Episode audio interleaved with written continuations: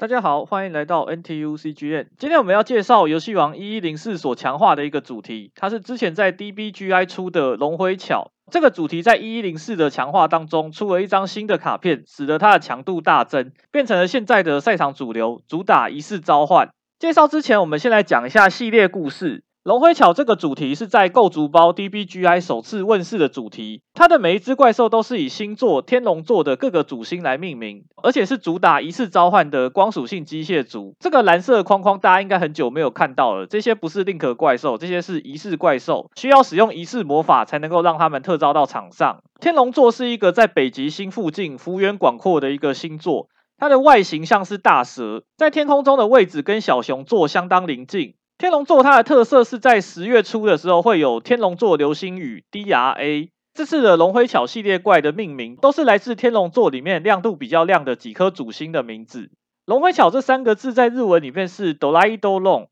把它拆开的话就是哆啦拱加 light 还有头龙这三个字所组成的一个字段，意思是指龙形的机器人。设计的背景很可能就是来自钢弹，比方说这张仪式魔法就画得很像攻击自由钢弹。然后这个贝塔很像脉冲钢弹，然后这个新的超量怪很像自由钢弹。不过很可惜的就是，在我的童年我错过了这部作品，所以对于钢弹的机体都不是很熟。以下这些都是钢弹吗？如果有知道的话，也可以在留言告诉我。其实我觉得它们特征都还蛮明显的，可是对钢弹不太熟，就真的认不出来。这个系列是一个非常有特色的系列，它有两个特色。第一个特色是他们这个系列有划时代的仪式魔法卡。流星灰巧群这张仪式魔法卡，它有两个特点。第一个特点是它有特别的召唤目标，一般的仪式魔法都是只能够特招手牌里面的仪式怪兽，而且只能绑定某一种特定的仪式怪兽。但是这张流星灰巧群，它的效果是从墓地或是手牌，而且是可以仪式召唤任意的仪式怪，只要那只仪式怪兽本身没有其他一些限制的话，这张流星灰巧群都可以特招它们，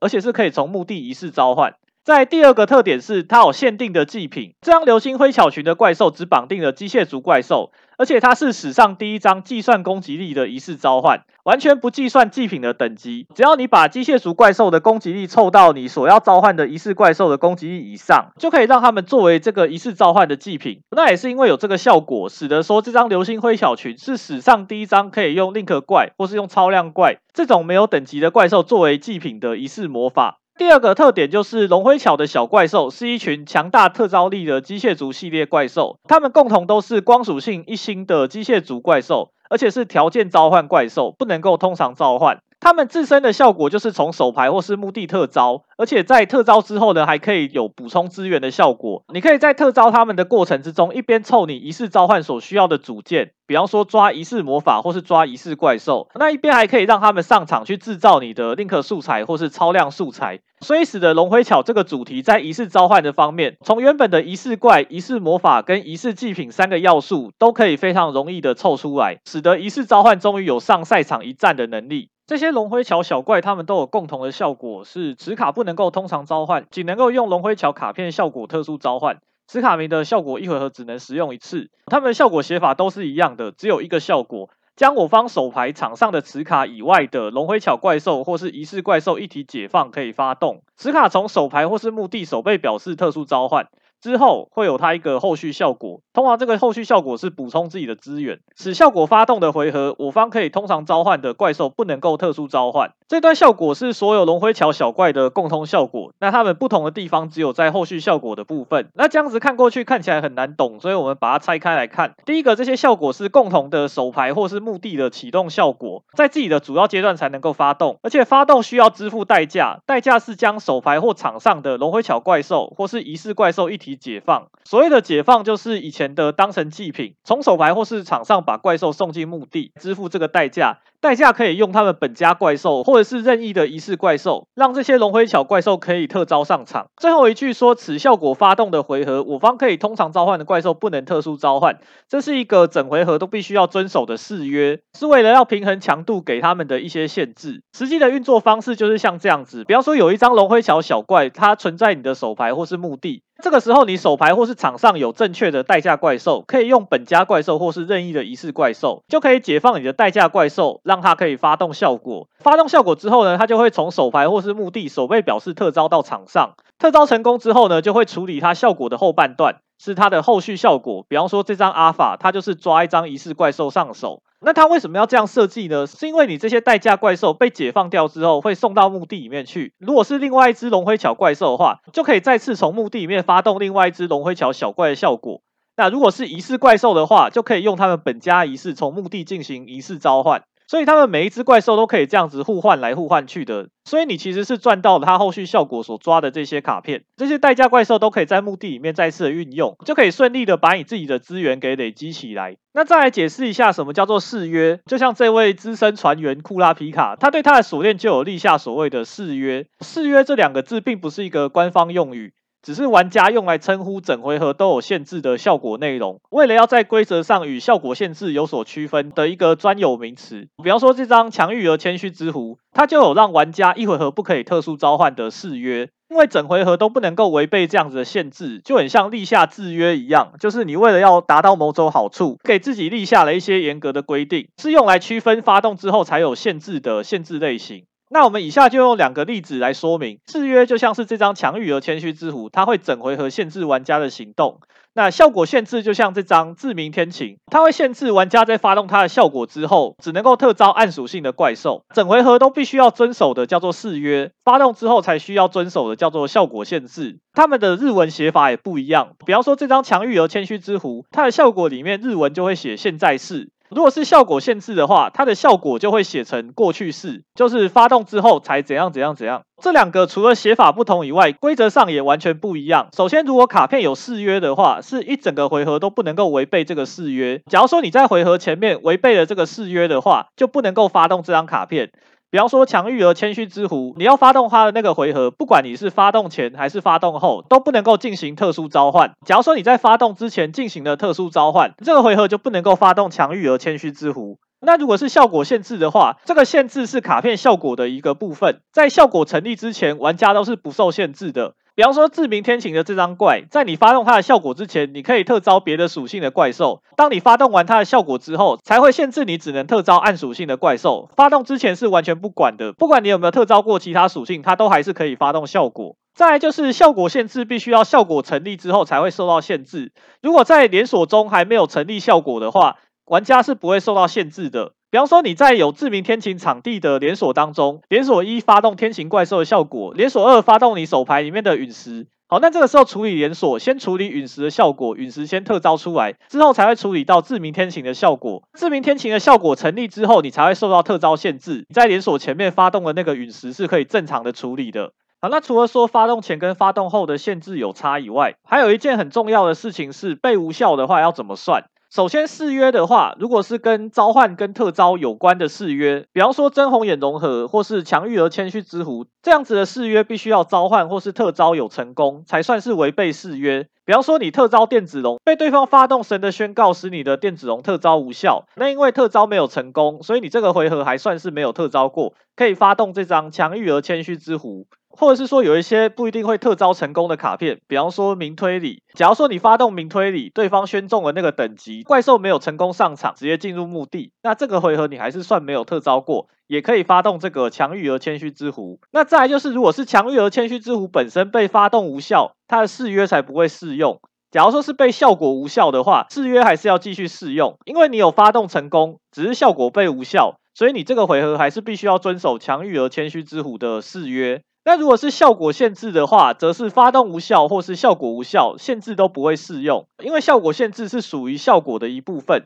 不管是被发动无效还是被效果无效，都是整个效果一起无效。效果被无效的话，当然限制也不会适用。比方说这样自鸣天晴，你发动它的效果被对方连锁灰流情，导致它的效果无效。你后面还是可以特招其他属性的怪兽，不会受到它的效果限制。大概了解基本规则之后，我们回到龙辉巧本家的誓约，此效果发动的回合，我方可以通常召唤的怪兽不能特殊召唤。那这边就会牵扯到什么叫做可以通常召唤的怪。其实大部分的怪兽都是可以通常召唤的，只有一些少部分的怪兽不能够通招，那些怪兽才叫做不能通招的怪。第一种是放在额外牌组的怪，比方说融合、同步、超量或是连结。这些怪兽都不可能用通常召唤的方式进到场上，一定都是特殊召唤。第二种种类是会放在牌组里面的怪兽，但是它本身有不能通招的限制。这一类型的怪兽，比方说像是仪式怪或是条件召唤的怪兽，像是开辟使者，它的效果栏里面就写的此卡不能够通常召唤，这样子限制的怪兽也是属于不能够通召的怪。还有第三种怪兽是它们本身不是怪兽卡，例如像是 token 或是陷阱怪兽，比方说黄金青的陷阱怪兽，它不可能被通常召唤出来。以上这三种类型的怪兽都叫做不能够通召的怪兽，没有在这三种种类里面的都是可以通常召唤的怪兽。那我们回到这个誓约的文字本身，他说可以以通常召唤的怪兽不能特殊召唤，意思就是说，如果你要使用龙辉巧的效果，回合中就只能够特招这三种怪，不可以特殊召唤这三种以外的怪兽。讲得更简单一点，这个誓约的内容是。要使用龙辉巧的怪兽效果，整个回合都不可以特招可以通招的怪兽。也就是大部分的一般的怪兽，只要你特招过了，就违背誓约，就不能够发动龙回巧他们的效果。那这个誓约会有什么影响呢？就是因为有这样子不特招的誓约，使得龙回巧它的外挂性不高，构筑只能够在一定的范围里面选卡，就是要避免选到原本可以通招的怪兽。比方说，如果你在龙回巧里面放了 PSY，PSY 发动效果之后会特招一张通怪，这张通常怪兽是可以通招的怪兽。假如说你特招它成功之后，你整个回合龙回巧都不能够发效果，就会造成说你只是跳了一张 PSY，但是你整个回合完全都动不了。还有像是水晶机巧，假如说你用水晶机巧效果把喷射同步者给跳到场上来，喷射同步者它也是一般的怪兽，这样子就违背了龙飞巧的誓约，也会让你整回合都不能够发动龙飞巧的效果。还有像一些辅助怪兽，像是魔神仪，它们本身也是可以通招的怪兽，那么也不能够搭配龙飞巧。所以龙辉巧的选牌范围其实是还蛮窄的，背边的选牌范围也是一样。假如说你特招了恐龙摔跤手，也一样会让你整个回合的龙辉巧都不能够发动效果，或者说你发动了龙辉巧的怪兽效果，你的恐龙摔跤手就不能够在那个回合特招出来，所以会使得说龙辉巧它在组牌的时候就只能够选择特定的怪兽，一般的怪兽都不能够作为外挂来使用，因为会跟龙辉巧本家的誓约互卡。但是这边要注意的是，龙辉巧他们的誓约只有限制特招。通常召唤是可以的，比方说宣告者神巫，它是一般的怪兽，但是可以通常召唤它。因为通常召唤是没有在龙辉巧的誓约范围里面，你要通召什么怪兽都是可以的。讲到这边，可能就会有人觉得说，龙辉巧的誓约好像限制很大。其实实战上，只要你注意牌组里面的构筑，不要放一些互相冲突的怪兽，其实龙辉巧它每一只的效果都还是蛮强的。一方面，它的发动地点自由，可以在手牌或是墓地发动；另外一方面，它的代价很自由，可以从手牌或是场上的本家怪或是仪式怪兽都可以作为代价。特招成功之后，还有后续的效果，可以增加你的资源。如果都是用你本家的配合卡的话，它的资源是每一回合都可以从墓地再生的。这个在现在的环境有相当的优势，使得说在一一零四之后，它变成了一副主流牌组。那我们再进一步的解说这个分段效果的过程，每一只怪兽都要先经过代价解放发动之后特招，再处理后续效果三个步骤。有几个规则重点，大家提示一下。首先，第一个是你发动就要支付代价，是先把你手牌或是场上的代价卡片给解放掉，才可以进入连锁。所谓的解放就是当成祭品，在一般的状况之下，就是把那些怪兽送到墓地。先支付才会进入连锁。假如说场上有永续陷阱、宏观宇宙的话，一样可以解放，但是解放的话会进入到除外区，发动之后会正常的进入连锁。再就是，既然这个动作视为解放的话，在连锁处理完之后，它可以另起连锁，触发一些怪兽被解放的效果。比方说电子天使变天，它被解放的话，可以从牌组抓一张光属性天使族的怪兽。假如说你解放变天特招这个阿法的话，会在阿法特招完的这个连锁串处理之后，再另外起一个连锁发动变天它的效果。再是龙辉巧他们跟电脑界一样，是一个分段效果，要先特招进场才会处理后续的效果，后续效果是可以自由选择是否要处理的。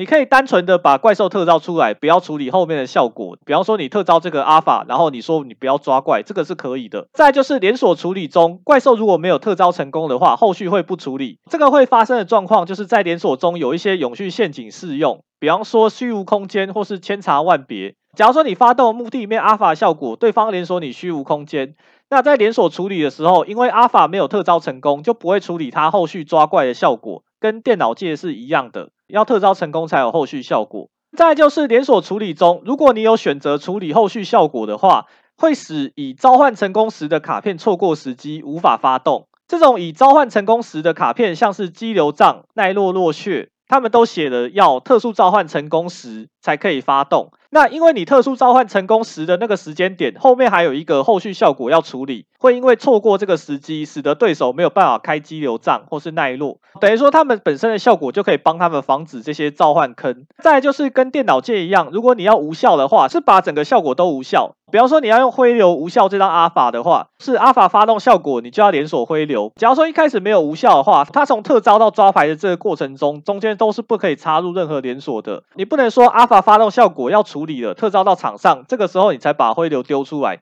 同一个效果中间是不能够被打断的，会直接处理到抓牌为止。跟电脑界一样，这一连串都是一个手牌或是墓地的启动效果，所以不会被技能剥夺或是被无限炮影给无效。即使你的季波已经开在场上了，它在墓地发动效果之后，还是要处理到它抓牌为止，并不会说你的季波适用之中，它上来就抓不了牌，因为这是手牌或是墓地的效果，不是在场上的效果。以上就是龙回巧怪兽共通效果的规则，跟上次的电脑界一样。如果说你上一支影片有好好看的话，这次应该不难理解。如果说你还不太熟的话，可以按暂停或是倒带回去再看一次。讲完这么多，可能还是有人不懂，那我们就要考虑说，为什么他要这样子设计？这些龙回巧怪兽它都有一个誓约，所谓的誓约就是给予自己一个限制，是一种很高的道德标准。如果是以人来说的话，对自己的誓约，那就叫做武德。年轻人要讲武德。想到武德，我们就会想到太极的宗师马保国老师。马老师告诉我们，太极都会有三个步骤：接、化、发。有人就会说，这个上次电脑界不是就已经讲过了？当然没错啊，这个梗已经老了。不过就是很好理解，接、化、发三个步骤。接是什么接呢？就是你要发动怪兽效果的话，都要先支付代价。我们学传统功夫，不管是要学什么，都要先缴学费。接完之后就要化，化是什么呢？化就是从手牌或是墓地特招。我们传统功夫是讲化劲的，二百公斤的英国大力士折不动马老师的一根手指，这个就是传统功夫讲的化劲。好，那在发是什么发呢？就是你特招上场之后，要试用你的后续效果，打出你的闪电五连鞭，所以是接化发，接化发。第一支先支付代价发动，然后再来冲手牌特招，特招上场之后再试用你的后续效果，接化发这样子是一体的，有接才有化，有化才有发，有发才有展开。只要你懂接化发之后，这个龙回巧就很简单的，啪的一声就展开了哦，很快啊。好，那如果说你遇到的年轻人比较不讲武德，上来就是一个神的通告，一个虚无空间，一个超雷龙。来偷袭六十九岁的老同志，你接话发任何一步失败之后，你就没有办法顺利的展开，所以要跟你的对手讲说，我们武林要以和为贵，不要搞窝里斗。接下来大概懂了这个系列的规则之后，我们再来讲单卡介绍。这整个系列都是一星光属性机械组，攻击是两千，守备力是零，总共有五只小怪，只有在后续效果的部分不一样。第一张龙辉巧又输阿法，它是上场之后可以抓仪式怪兽。是展开里面重要的核心单卡，它的后续效果可以抓所有的仪式怪，包含说天使族的电子天使变天，或是重光宣告者，通常都是作为展开的第一动。第二张上臂 Zeta，它的后续效果是抓仪式魔法。它是展开之中第二重要的怪兽，它可以用来抓所有的仪式魔法，不一定要是本家的仪式，但是他们本家仪式是最好用的。本家的仪式魔法流星灰巧群可以适用所有的仪式怪兽，等于是一个泛用的仪式卡片。光是有这两张阿法加 Zeta 就可以凑齐仪式所需要的组件。比方说你手牌有这样子一组阿法加 Zeta，首先你先发动阿法的效果，把 Zeta 作为代价解放到墓地，就可以特招阿法。上场之后就可以抓一张仪式怪兽，之后呢，你再把你抓到的这张。仪式怪兽用来当做代价，发动墓地里面 Zeta 的效果，让 Zeta 特招上场，就可以抓一张仪式魔法。这张仪式魔法是可以适用所有仪式怪，也可以从墓地进行仪式召唤的。而你仪式所需要的祭品就在你场上的阿法加泽塔。所以你就可以发动这个仪式魔法，从墓地特招你一开始抓的仪式怪到场上。所以这一组的展开是最重要的，在所有 combo 里面需要的都是阿法或是 Zeta。第三张是龙辉巧天棒四伽马，后续效果是上场之后可以复活一张攻击力两千的龙辉巧怪兽。龙辉巧本身只能够用龙辉巧卡片的效果来特招，所以用伽马的效果来特招也算是一种正规的特招方式，并不会有书生限制的问题。这张伽马效果可以复活墓地里面的龙回巧怪兽。比方说，你用一张卡片作为代价发动它的效果的话，它可以把那张代价怪兽给复活起来，是很好的 Link 素材或是超量素材的制造者。利用它的效果就可以制造出 Link 2的怪兽、连接运输车，或是本家的一阶超量怪龙回巧法夫纳 Mu Beta。后宫也可以利用这个伽马先出来踩坑，叠成 LL 直接攻击的那只鸟，就可以逼对方把坑给开掉，不然它就会被天庭号给烧全场。这张伽马的用法就是，方说你手牌有一张龙灰桥小怪，你先发动它的效果，把龙灰桥小怪给解放到墓地里面，让伽马给特招上场。上场之后就可以把你原本的代价怪兽给复活起来。那你就可以利用这两只出你本家的超量怪兽，一接袭的 Mu Beta，Mu Beta 进场就有诱发效果，可以做后续的运用。第四张龙辉巧天厨一 Delta，它的后续效果是展示我方手牌一张仪式怪兽或是仪式魔法，抽一张牌可以补充自己的资源使用。原本的仪式配件已经在你的手牌了，所以有点锦上添花。大部分的上位构筑还是都会放一张 Delta，主要是用来增加自己龙辉桥小怪的种类来使用。第五张龙辉巧天棒三 Beta。它的后续效果是将除外区的一张龙灰巧怪兽回到墓地，它是五只里面唯一一只不会增加资源的单卡，但是它可以拯救被滴滴乌鸦叼走的伙伴。被除外的龙灰巧怪兽回到墓地，你就可以解放贝塔，发动他们的效果，从墓地给特召上来。整体而言，贝塔的效果还可以，但是现阶段大部分人不投入。不过龙灰桥如果再继续主宰赛场，使得大家正边都有带滴滴乌鸦的话，也许贝塔就会因为它有这个拯救效果，有机会回归构筑。以上就是五只龙灰桥小怪，他们五只都有在手牌或是墓地的特招效果，代价是要解放龙灰桥怪兽或是仪式怪兽一体，将他们从手牌或是墓地特招之后试用他们的后续效果。重要的是这三只阿法、Zeta 跟伽马，阿法是抓仪式怪，Zeta 是抓仪式魔法。伽马是可以复活小怪，其他两张效果比较不强的。Delta 是展示抽一，Beta 是除外区回到墓地。这五张现在的构筑里面，只有 Alpha 跟 Zeta 会投满，其他的都只是各选一张去增加龙辉桥本家的特招点使用而已。再是他们的仪式魔法卡流星灰巧群，这个流星灰巧群在音标里面是有龙辉桥的字段的，他们本家所有魔线都有龙辉桥字段。这样仪式魔法它的效果就是特招仪式怪，但它的特招方式非常特别。将攻击力合计直到变成仪式召唤的怪兽攻击力以上为止，把自己的手牌场上机械族怪兽解放，将一体仪式怪兽从手牌或墓地仪式召唤，跟以往的仪式魔法有很多的区别。首先是它的祭品条件是看攻击力，而不是看等级。只要你解放攻击力超过仪式怪兽的祭品，就可以特招你想要的仪式怪兽。不管你的仪式怪兽是几星的仪式怪，都可以用这张流星灰巧群来仪式召唤。再就是它比以前的仪式魔法召唤的范围更广。可以从手牌或是墓地。假如说你那张仪式怪兽是在墓地的话，好，也可以用这张流星灰小群的效果从墓地仪式召唤，减少你仪式怪兽的消耗。这个效果还有一个特点，就是规则上仪式召唤是不能够使用过量的祭品的，所以它的攻击力是到以上为止。如果说已经到达那个数字的话，就不能够再使用过量的怪兽。比方说你想要多解放场上的怪兽，让它进入墓地，这样子是不行的。而且也因为不能够解放过量祭品的关系，这张流星灰小群不能够仪式召唤攻击力零或是攻击力问号的仪式怪兽，比方说纳季就不能够用这张仪式魔法来特招。再就是它的仪式祭品一样是可以从手牌或是场上来进行解放，但是有绑定的只能够解放机械族，尤其在这副牌组，重要的是不可以用天使族来进行解放，有的时候会卡到自己的运作，那没有办法，它就是绑定的要用机械族怪。但是因为它是看攻击力不看等级的关系，所以它是史上第一张可以用 Link 怪或是超量怪这种没有等级的怪兽作为祭品的仪式魔法。这样仪式魔法它的一效。果也就是一次召唤的效果，并没有限定一回合只能够发动一次。假如说你手牌里面有两张流星灰巧群的话，可以在一个回合里面一次召唤两次以上。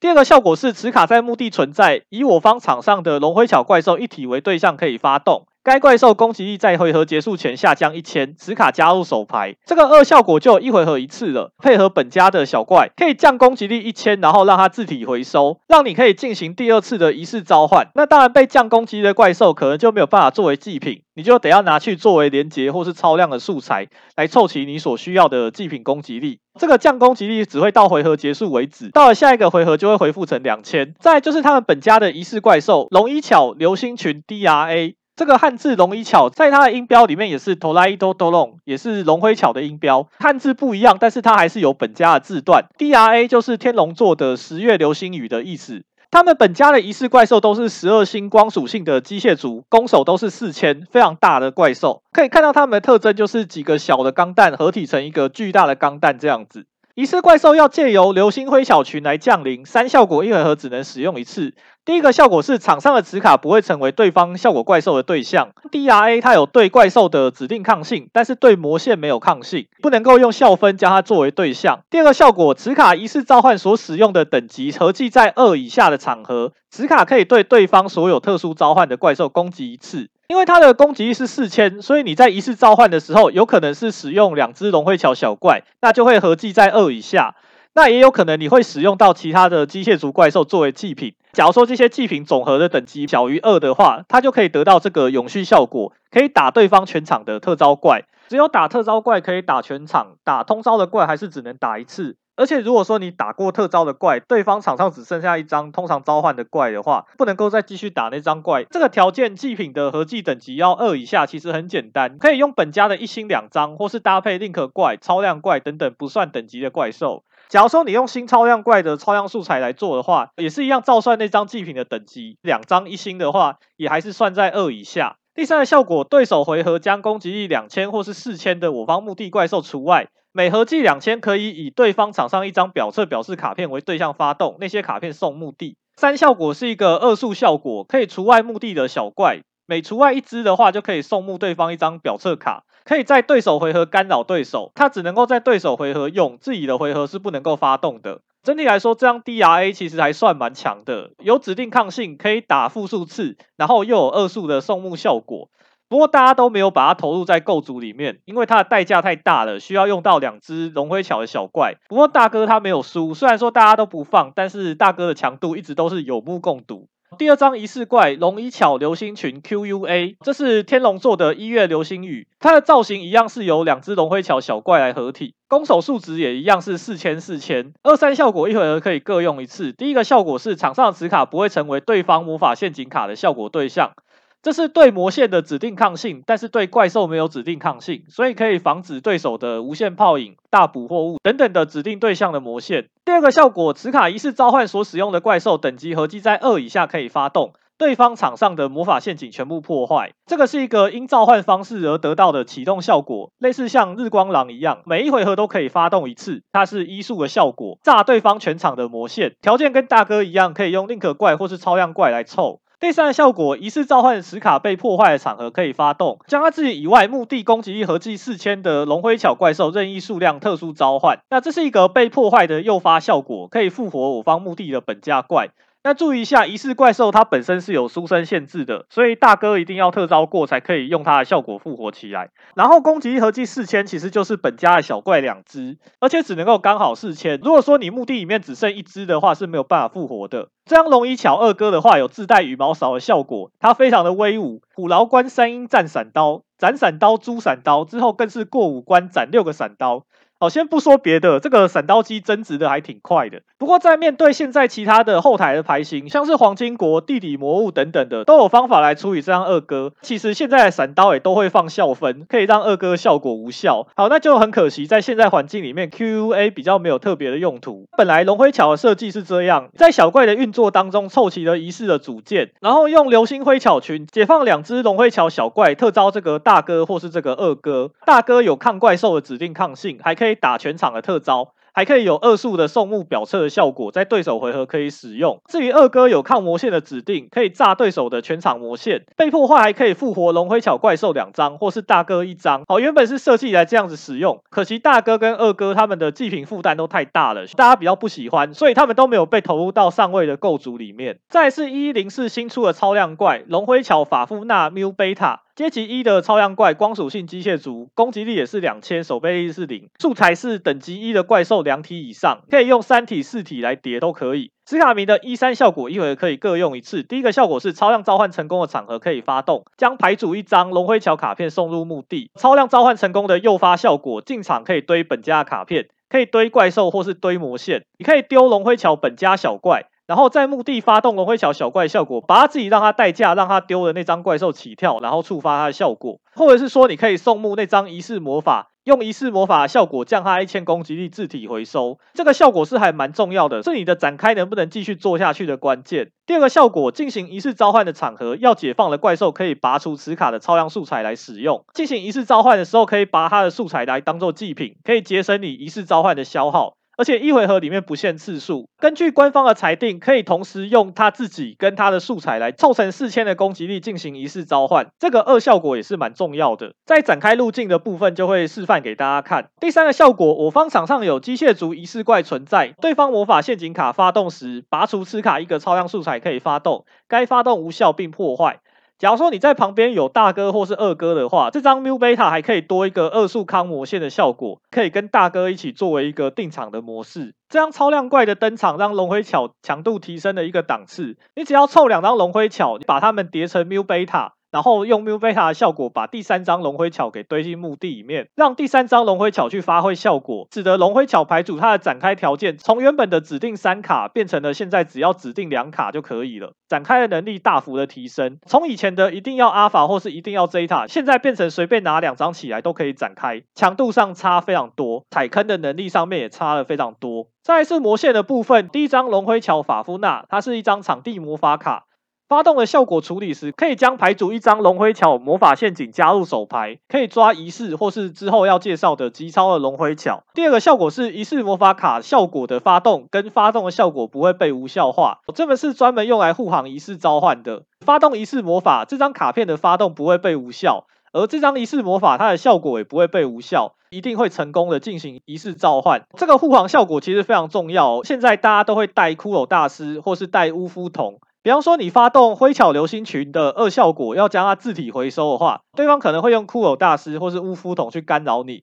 当场地魔法卡在场上的话，对方就没有办法干扰这个效果。而且本家的仪式魔法卡是可以从墓地仪式召唤的，不管你要召唤的仪式怪兽在哪里，都会被巫夫给发动无效。但是有了场地在场的话，就可以避免这个问题。第三个效果，一回合一次，我方场上有龙灰桥怪兽存在的状态，怪兽召唤特招的场合可以发动。这个回合那张表册表示怪兽的等级，没有一千攻击力下降一，最低是一，可以降自己，也可以降对手，在双方回合都可以触发。假如说你拿它来降自己的话，就是为了要配合本家仪式怪，让祭品的等级合计在二以下。其实比较常用的是用来干扰对手。当你场上有龙灰巧怪兽的话，对方特招怪兽上场，你可以把它的等级下降，这样子会干扰到它的同步或是超量。比方说，面对电脑界，对方特招一张瑞瑞，你发动这个效果，让它的等级下降一星，变成两星，它就不能够做它本家的同步。这个效果一回合只能够使用一次哦，并不是说每次特招都可以使用，自己要慎选使用的时机。第二张是通常魔法极超的龙灰巧。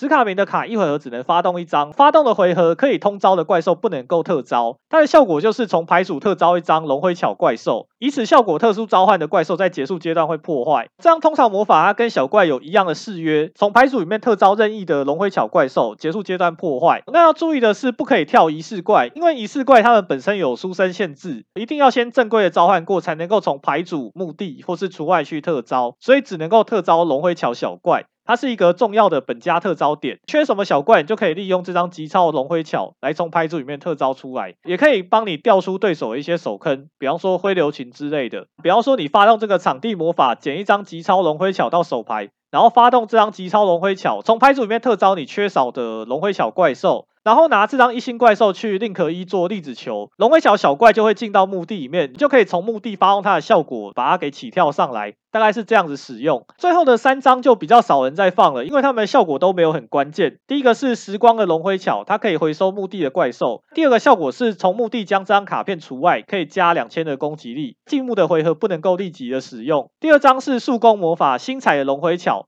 它是双方主阶可以发动，选一张龙辉巧降一千攻击力，破坏对方一张表侧表示的怪兽。第三张是专用的反制陷阱，龙辉巧流星群。当自己场上有疑似怪兽存在的场合，可以无效对方的通常召唤或是规则特招，还会回到持有者的牌组。不过因为一样缺乏检索点的关系，不如直接使用神的通告或是神的宣告来的实用。到此为止，龙辉巧的核心单卡都介绍完了。一般来说，会投入构筑的就是这几张怪兽，分别是阿法、Zeta、伽马跟 Delta。它们的共通效果都是解放场上或是手牌的龙辉巧或是仪式怪，从手牌或是墓地特招。特招成功之后，会有它们的后续效果。阿法是抓仪式怪，Zeta 是抓仪式魔法。伽马的话可以复活小怪，Delta 的话是展示抽一，超量怪兽 Mu Beta 的话进场可以堆墓，而且在素材可以代替仪式的解放。魔线的话会放的只有这三张，极超的龙灰巧可以从牌组里面跳龙灰桥小怪，流星灰巧群它是仪式魔法，它还有二效果，可以一回合一次降自己一千攻击力自体回收。场地魔法是可以护航仪式召唤，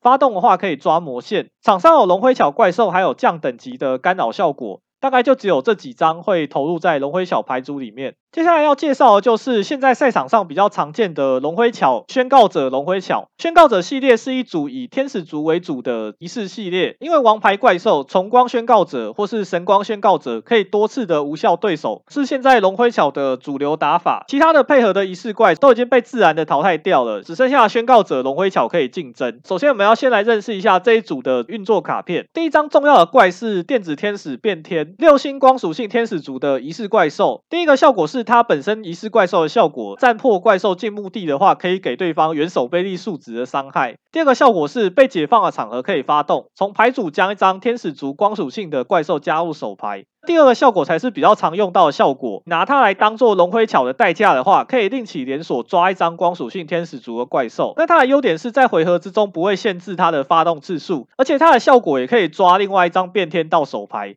主要是用来抓宣告者神屋，或是重光宣告者，或是他自己哦，也可以抓圣遗物枪。因为可以自己抓自己的关系，你的龙辉桥小怪就有源源不绝的代价可以解放。比方说，你发动这张阿法效果，代价解放你手牌里面的变天，然后阿法就会特招到场上来，可以抓一张仪式怪兽。这个连锁处理完之后呢，变天可以另起连锁抓一张光属性的天使族。那你就可以抓这个宣告者神屋，再通招这个宣告者神屋继续做你的招。两个是不同的连锁串，你要先处理完这个阿法效果，才会另外起一个连锁发动变天的效果。再来是他们的主力定场怪重光的宣告者，攻击力刚好就是两千，守备力是三千，这卡只能够以仪式召唤来特殊召唤。它的效果是将手牌一张天使族怪兽送入墓地，可以发动以下的效果。第一个选择是对方发动怪兽效果魔法陷阱卡片时才可以发动。那个发动无效并破坏。第二个选择是对方特殊召唤怪兽时才能够发动，那个特殊召唤无效并且破坏那只怪兽。这张重光的宣告者有一些细节，首先它的送墓天使族也是代价，代价只能够用天使族，而且是送入墓地，并不算是解放，不能够用龙辉桥小怪作为它的代价。在它所无效的是怪兽效果的发动，还有魔线的卡片发动以及规则特招。特别要注意的是，魔法陷阱只能无效卡片发动，不能够无效魔线的单纯效果发动。的，比方说已经在场上的永续魔线发动效果，它就不能够管，或者是说墓地的魔线发动效果，它也没有办法将它无效。这张重光的定场其实是有一些破口，比方说通常召唤的怪兽带有永续效果的话。重光宣告者就没有办法让它无效。再就是魔法陷阱的目的效果，比方说这张真龙皇的复活，它有破坏怪兽的效果，因为是单纯的效果发动，不是魔法卡片的发动。重光宣告者没有办法将它无效。另外还要注意，当你没有办法支付代价的话，重光宣告者也会不能够发动效果。比方说这张闪光宣告者在场的话，双方没有办法把卡片送入墓地，所以如果通招闪光追放者发动一张地税，重光宣告者它就会直接被破坏掉。不过重光宣告者还是有它强的地地方，它一个连锁可以发动复数次，等于说你手牌一张天使族怪兽就是一档。现在的龙辉巧主要就是靠重光，并且制造四张天使族怪兽到手牌，这样子就会有四个档可以干扰对手四次，让对手没有办法打牌。那要怎么样去凑齐？还需要一些辅助卡片。第一张辅助卡片一 B 一外星生命体一星光属性的天使族，攻击五百，守备两百。此卡名的效果一回合只能使用一次。送入墓地的场合，将此卡以外我方场上墓地的天使族光属性怪兽最多两体除外来发动。从牌组将除外数量相同自身以外的等级二以下光属性天使族怪兽加入手牌，同名卡最多一张。这张的效果是诱发效果，从任意一个地方送墓地都可以触发，每回合只能使用一次。除外墓地里面两张可以抓两张，可以让重光多两发弹药，主要是抓宣告者神屋还有珠光宣告者。第二张宣告者神屋协调怪兽两星的光属性天使族，一二效果一回合可以各用一次。第一个效果是召唤特招成功场合可以发动，从牌组或是额外牌组将一张天使族怪兽送入墓地。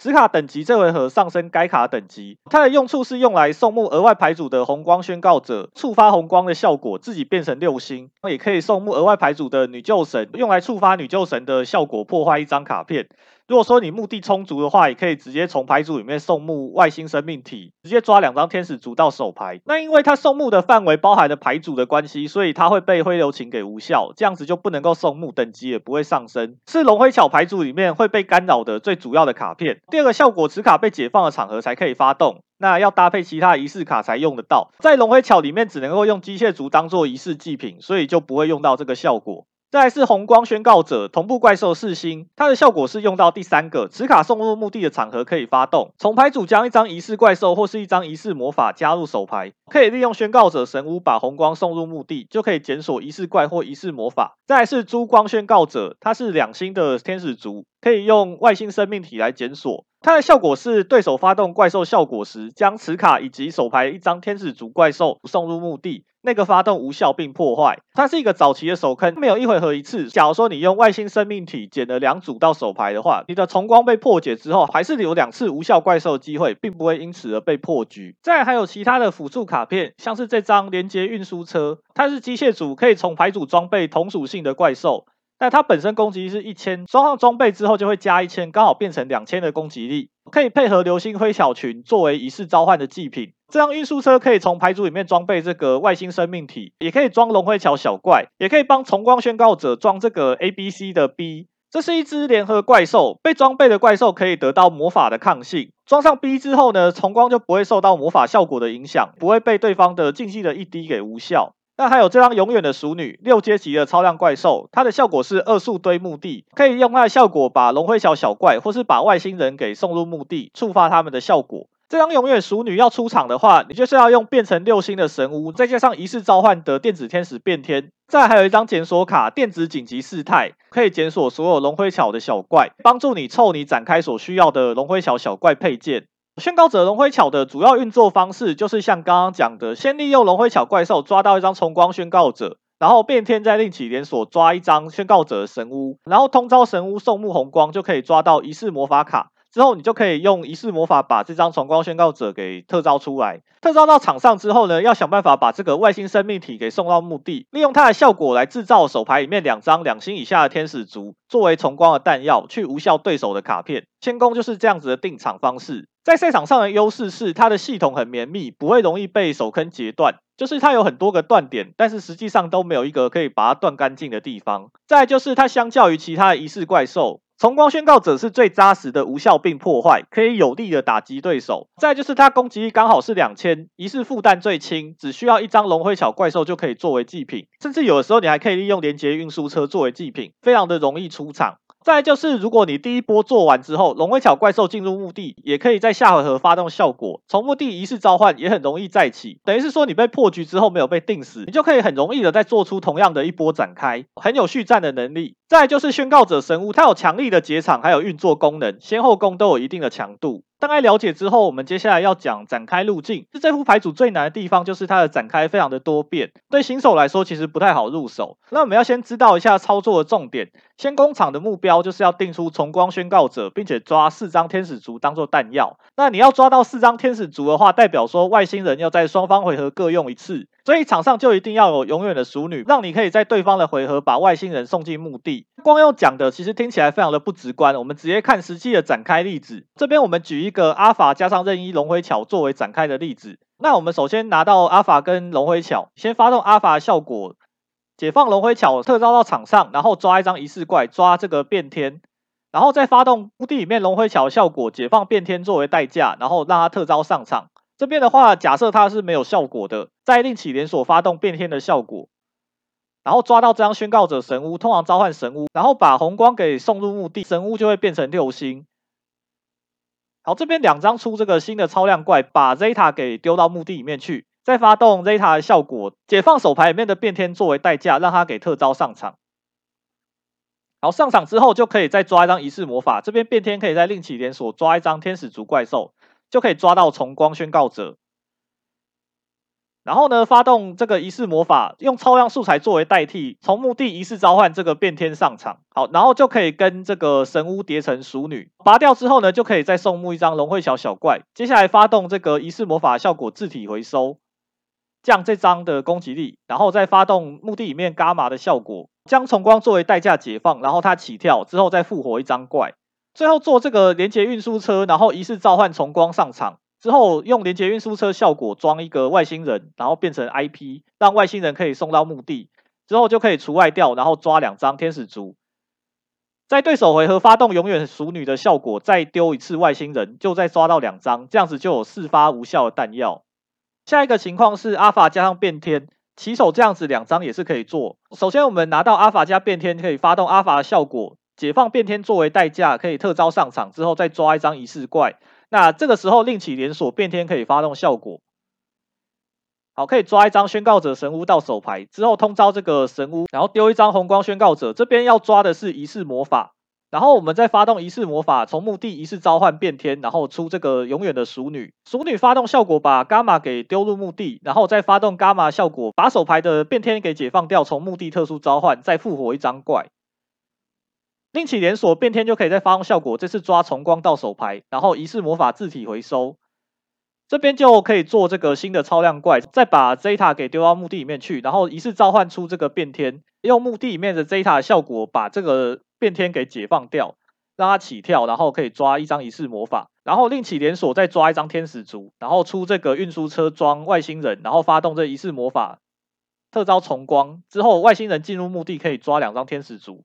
对手回合再发动一次熟女，再抓两张天使族。网络上你有可能会找到很多龙辉桥的展开影片，可能会有点眼花缭乱。其实你把上面两个例子的过程解构之后，就会很简单。在我们先攻要定四档的重光，它的过程里面，其中阿法、z 塔跟伽马都要运作过一次，才能够定出完整的四档。再就是你在做招的过程之中，有哪一些动作是你会需要做到的？首先是你的通常召唤，一定要通招一次神巫，神巫要能够发动效果变成六星，才可以出这个永远的熟女。再是你的堆墓会有两次，一次是谬贝塔另外一次是熟女。主要要堆墓的目标有龙辉巧的小怪，还有外星生命体。这个依照你的手牌状况，有的时候如果手牌比较好的话，只需要一次的堆墓就可以做完。再是你的变天要运作两到三次，主要的检索目标就是宣告者神屋跟你的重光宣告者，这两张是你的龙辉桥小怪没有办法制造给你的，一定要靠变天才能够把他们抓出来。再就是仪式召唤至少要做两次。第一次要召唤变天，第二次才是召唤重光。第一次召唤的变天，它会跟神屋一起叠成永远的熟女，你才有在对手回合堆墓的方法。那一般来说，一张仪一次魔法可以用到两次，就是有包含一次自体回收。但是在一些特定条件的起手，一次魔法是可以用到第三次的。比方说你起手就有一次魔法，那你的 Zeta 还没有用过效果的话。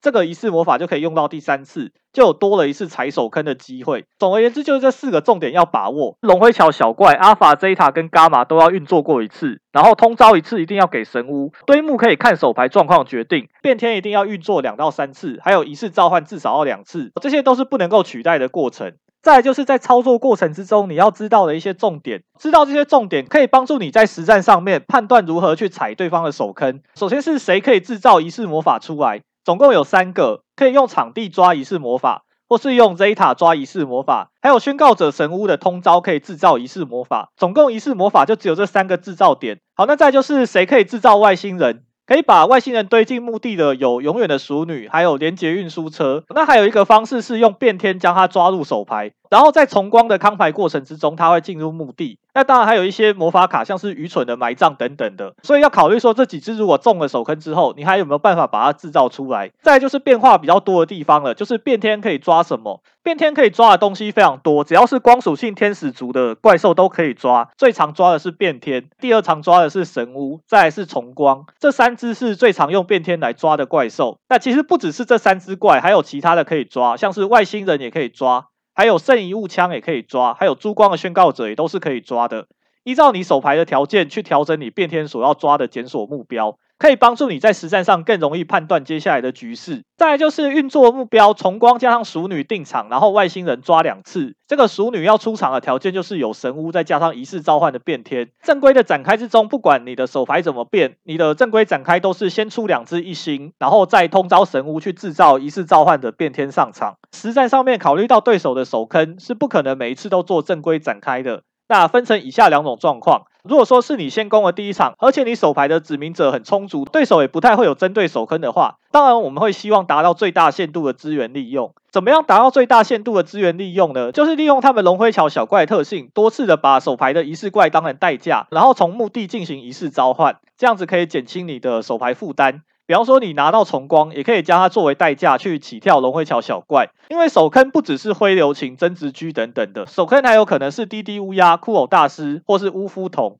甚至现在还有一些人会投入 AOJ 循环司令官。假如说你觉得对手有这些手坑的话，你就要采取一个保守的资源利用，就是你要尽量的把你的仪式怪兽给留在手牌上，不要轻易的丢到墓地里面去。状况允许之下，你有重光再加上天使族怪兽，先让重光出场是最好的，因为可以帮你护航，可以无效对手的手坑。假如说没有的话，就是要最低限度的使用墓地资源。尽量的从手牌跳怪，这样子才不会被对方的滴滴乌鸦给截断掉。其实还蛮难的，因为现在赛场多了龙辉巧这副主流套牌，使得大家的手坑都会带的比平常还要多。并没有存在一个万无一失的打法公式哦，因为手坑的种类实在是太多了。好，要根据实战的状况去做不同的调整。好，那当然你会想要问说，怎么样知道对手有什么手坑？好，那这个就是要自己去做功课的地方了。有的时候在过程之中，你从对手的停顿点就可以猜得出来；有的时候是你在赛前的资料收集，比方说你去看圆饼图，发现高手的卡表都带了某张手坑之类的。好，那大概有观念之后呢，龙辉桥的展开路径其实就很简单了。我们只大致分成三个类型，第一种是阿法加上龙灰巧，第二种是龙灰巧怪兽加上变天，第三种是两只其他的龙灰巧小怪。那我们先讲第一个阿法加上龙灰巧的状况。如果起手是阿法加上龙灰巧的话，你就是利用这个龙灰巧怪兽作为代价去发动阿法的效果，然后用阿法的效果去捡变天，再用这个变天作为代价去发动另外一只龙灰巧的怪兽效果。最后的场面会是 IP 再加上熟女跟崇光宣告者。这个是最大的展开，所以在龙灰巧小怪里面，阿法是最重要的，因为它可以制造变天出来，展开就会多了一张 IP 在场上。第一个展开组合就是阿法加上 Zeta，可以做出重光四档加 IP 再加抽一。虽然说龙灰巧的 combo 分歧点蛮多蛮复杂的，但是阿法加 Zeta 是经典套路，容错率是最高的。吃了不同的手坑，可以转不同的展开方式。首先手牌拿到阿法跟 Zeta，先发动这个阿法效果，把 Zeta 解放掉。然后再发动墓地里面 Zeta 效果，解放变天作为代价，另起连锁，让变天可以抓神巫到手牌，这样子就凑齐了两张异星再加上神巫。然后通招神巫丢红光进墓地，然后抓到一张变天到手牌，然后再进行超量召唤出这个 Mu Beta，把伽马给堆进墓地里面。到这边我们先进行第一次的仪式召唤，用这个 Mu Beta 的素材来仪式召唤变天上场，然后出这永远的熟女，再丢一张龙灰巧怪兽进入墓地。这个时候发动伽马效果，以手牌里面的变天作为代价，让它起跳，然后再复活一张怪。变天再另起连锁发动效果，抓到重光到手牌，然后自体回收仪式魔法，最后再发动龙威巧 Delta 的效果，把重光给解放掉，然后特招之后可以抽一张牌，然后出连接运输车，把外星人装给你场上的阿法。好，最后再进行一次仪式召唤出重光，然后超量怪再跟阿法做成 IP。外星人就会进入墓地触发效果，可以抓两张天使族，然后换对手。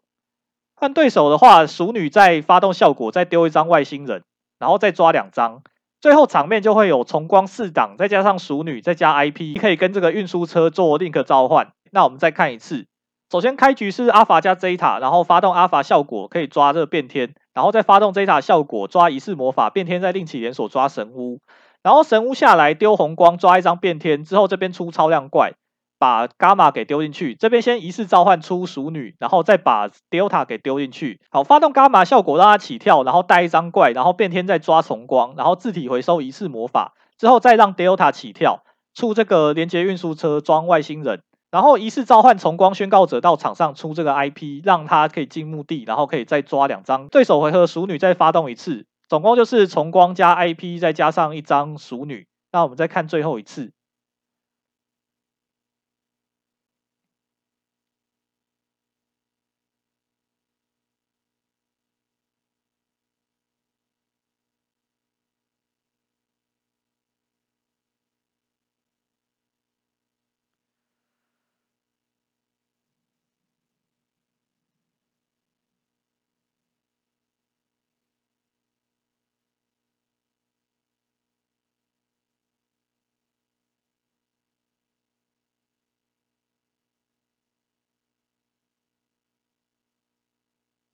第二个组合是阿法加上伽马的状况，就是要想办法制造 Zeta 出来。这边要完整的用到伽马的效果，所以还是一样从阿法开始展开，然后把阿法拿去 link 召唤，让它可以被伽马的效果给复活到场上。首先开局是这个阿法加伽马，先发动阿法效果解放伽马作为代价，然后上场之后抓一张变天。这边要先 link 召唤出粒子球，然后再发动墓地里面伽马效果，把变天作为代价让它起跳，就可以复活阿法到场上。那这边的话，另起连锁抓宣告者神屋，就凑齐了场上两只一星，再加上神屋的场面。然后通招神屋把红光给送进墓地，再抓一张变天到手牌。那后面就跟刚刚都一样了，先叠一个超量怪，把这一塔给送进墓地。这边把这一塔送进墓地之后，发动它的效果，然后抓一张仪式魔法之后变天抓重光，然后进行第一次的仪式召唤出变天，然后叠成熟女。淑女的效果把 Delta 给送进墓地。然后自体回收仪式魔法，最后再发动 Delta 的效果，把重光给当做代价，让它起跳，可以抽一张牌。然后这边再做一个令可纳祭，然后再做这个连结运输车，连结运输车再装一张外星人给他进行第二次的仪式召唤，出这个重光，然后最后出 IP，让外星人可以送进墓地里面抓两张天使族。在对手回合，熟女再发动一次效果，再抓两张。那中场就跟刚刚一样，都是 IP 再加上熟女再加上重光四次。好，我们再看一次，开局阿法加伽马，先发动阿法效果抓变天，然后再做成粒子球，发动伽马效果让它可以起跳，变天效果再抓神屋，好，然后下神屋丢重光抓一张变天，然后做这个超量怪，然后把 Zeta 给丢到墓地里面去，发动 Zeta 效果抓仪式魔法，之后抓到重光，先进行第一次仪式召唤出这个熟女，然后熟女把 Delta 给送进墓地。然后自体回收一次魔法之后，再让 Delta 发动效果，然后做这个连接运输车装这个外星人。好，最后再叫重光出来，然后出 IP。好，对手回合再丢一次外星人。好，我们再看一次。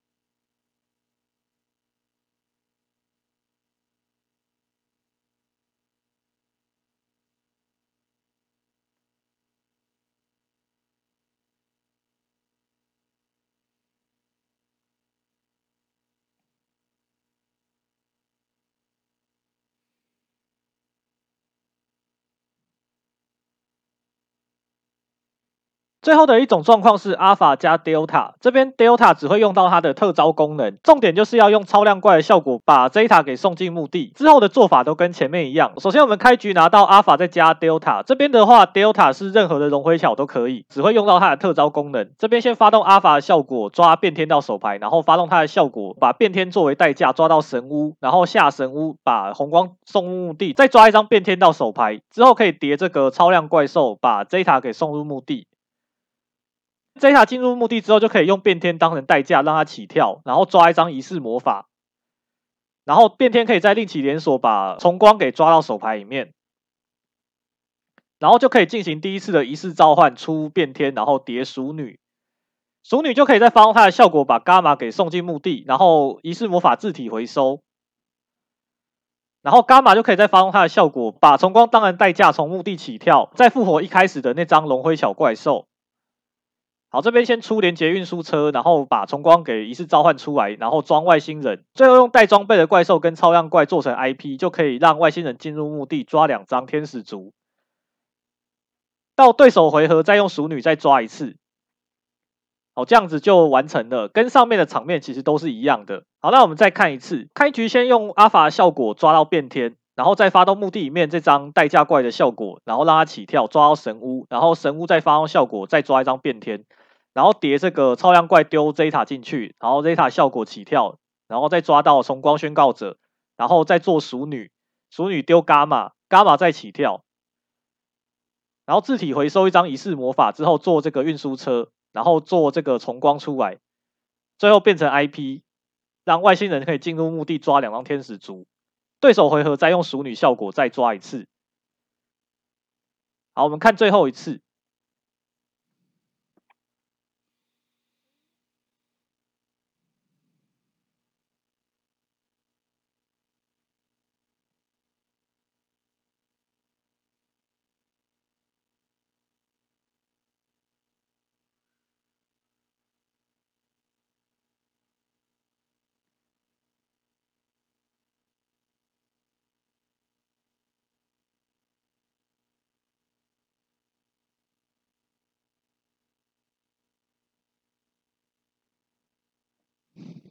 那我们再看下一种是龙辉巧再加上变天，这边的话要搭配的只能是阿尔法或是 Zeta。好，如果是伽马的话，用这样子是做不出来的。一开始如果是拿到变天加上一张龙辉巧怪兽的话，就只能够选择把变天作为代价去发动龙辉巧怪兽的效果。那依据你的起手状况是阿尔法或是 Zeta，会拿到不同的仪式组件。之后呢，变天可以在另起连锁抓到这个宣告者神屋，去凑齐另外一个仪式组件，然后进行仪式召唤出这个熟女。最后的场面会是重光再加上熟女。那我们来看一下要怎么样做。第一个例子是阿法再加上变天，这边的话阿法会抓仪式怪兽，所以神巫就要抓仪式魔法。首先发动阿法效果，把变天作为代价。好，立起连锁抓到一张神巫到手牌，然后召唤神巫丢重光。因为阿法是抓仪式怪兽，所以这边重光就要抓仪式魔法，才可以仪式召唤出变天到场上。然后叠成熟女之后，再用熟女效果把伽马给送进墓地，之后再发动墓地里面伽马的效果，把变天给当做代价，可以再复活一开始的龙辉小怪。变天另起连锁抓到重光到手牌，然后你再自体回收仪式魔法之后叠这个超量怪兽，再送一张 Zeta 进墓地，然后发动仪式魔法，让变天从墓地仪式召唤上场，可以作为 Zeta 的代价来解放。好，再发动 Zeta 的效果，再抓一张仪式魔法之后，变天可以抓变天。最后出这个连接运输车，然后装外星人，然后发动仪式魔法，让重光给出来。外星人再抓两张天使族到手牌，就换对手。在对手回合，熟女再发动一次。中场总共手牌会有五张天使族怪兽，所以重光可以挡五次。这边的话，仪式召唤会进行到第三次。那我们再看一遍。好，首先开局是阿法再加变天，那就发动它的效果，然后抓神屋。然后再丢这个重光抓仪式魔法，然后先仪式召唤第一次出熟女，然后再用熟女丢伽马，伽马起跳之后抓到重光之后再回收仪式魔法做这个超量怪，把 Zeta 给丢进去，然后 Zeta 再发动它的效果，把仪式召唤的变天给当成解放代价，最后出这个运输车，然后装外星人，然后出重光，然后再抓两张。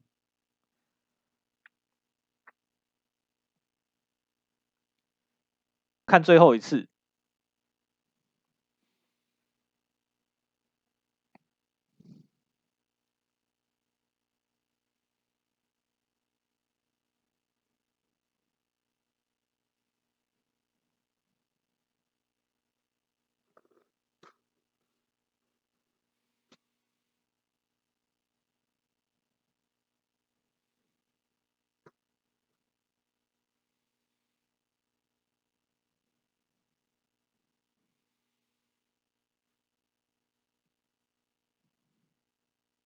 第二种状况是一开始拿到的是 Zeta 再加上变天，Zeta 所抓的是仪式魔法，所以你的神屋就要改抓仪式怪兽，其他的都是跟上面一样的。好，开局拿到 Zeta 再加变天，好，那先发动 Zeta 的效果特招之后再抓一张仪式魔法，然后变天抓神屋，然后下这个神屋再丢红光，这边的话红光要抓仪式怪兽，然后进行第一次的仪式召唤，把变天给特招上场，然后再出熟女，熟女就可以把伽马给丢到墓地。然后再发动伽马效果，让它给起跳。那这边的话，变天另起连锁抓到重光，跟前面的过程是一样的。自体回收这个仪式魔法之后，再叠超量怪，把阿法给送进墓地，然后发动阿法效果，然后出连接运输车装外星人，然后再发动仪式魔法，把重光给特招上场。在对手回合再一次发动熟女的效果，大概就是这样子。跟前面的过程其实完全一样，只有一开始的组件互相交换而已。那我们再看一次。好，先发动 Zeta 效果，抓仪式魔法，变天再抓一张神屋，然后通招神屋。好，抓一张变天之后进行第一次仪式召唤，出这个熟女，然后再把伽马给送进墓地。好，再自体回收仪式魔法之后出超量怪，把阿法给堆进墓地。好，最后再出这个连接运输车装外星人，然后叫重光。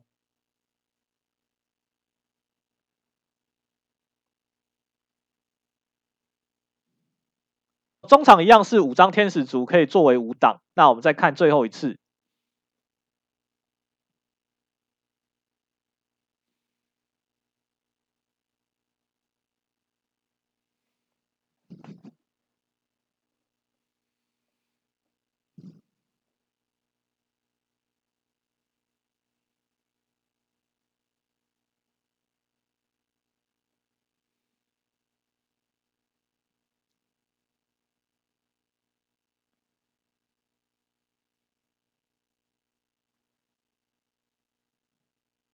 第三种状况就是你的变天是用神屋制造出来的。这边的话只能够配合 Zeta，如果是配合阿法的话，构筑中要带一个六星的特招点费件，所以不太建议投入。假如说你一开始拿到的是 Zeta 再加神屋的话，就要先用神屋的效果把第一张变天给抓到手牌，然后再用变天的效果去制造第一次的仪式召唤，把熟女给叠出来，继续的展开。那我们来看一下要怎么做。开局是这个 Zeta 在加神屋，先下神屋把变天抓到手牌之后，发动 Zeta 效果，抓仪式魔法跟变天可以再抓一张变天。把变天从墓地特招到场上，可以做熟女，然后熟女一样把伽马给丢进去，然后发动伽马效果。变天这边另起连锁抓重光，然后一样自体回收仪式，然后这边再出新的超量怪，把阿法给堆进墓地，然后发动阿法的效果，让它起跳。好，阿法就可以再抓一张变天到手牌，最后出这个连接运输车，然后再仪式召唤重光。外星人可以抓两张，之后在对手回合熟女再丢一次，再抓两张。那我们再看一遍，好，开局先用神屋去制造变天出来，然后发动 Zeta 效果，然后抓仪式魔法，之后进行第一次的仪式召唤。好，一样熟女把伽马给丢进墓地里面，然后发动伽马效果，然后再出这新超量怪，把阿法给堆进墓地里面，让阿法可以起跳。好，最后出这个连接运输车装外星人，然后进行仪式召唤，把重光给叫出来。